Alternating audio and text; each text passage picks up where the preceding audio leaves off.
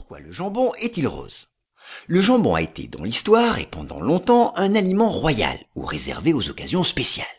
Sous l'Empire romain, par exemple, il figurait déjà dans les menus des empereurs. Depuis, les choses ont bien sûr changé. Mais ce qui a changé aussi, c'est sa couleur. En effet, le jambon cuit est aujourd'hui de couleur rose. Pourtant, il devrait être blanc, sa couleur naturelle. Pour comprendre pourquoi il a cette couleur, il faut reprendre le processus de fabrication.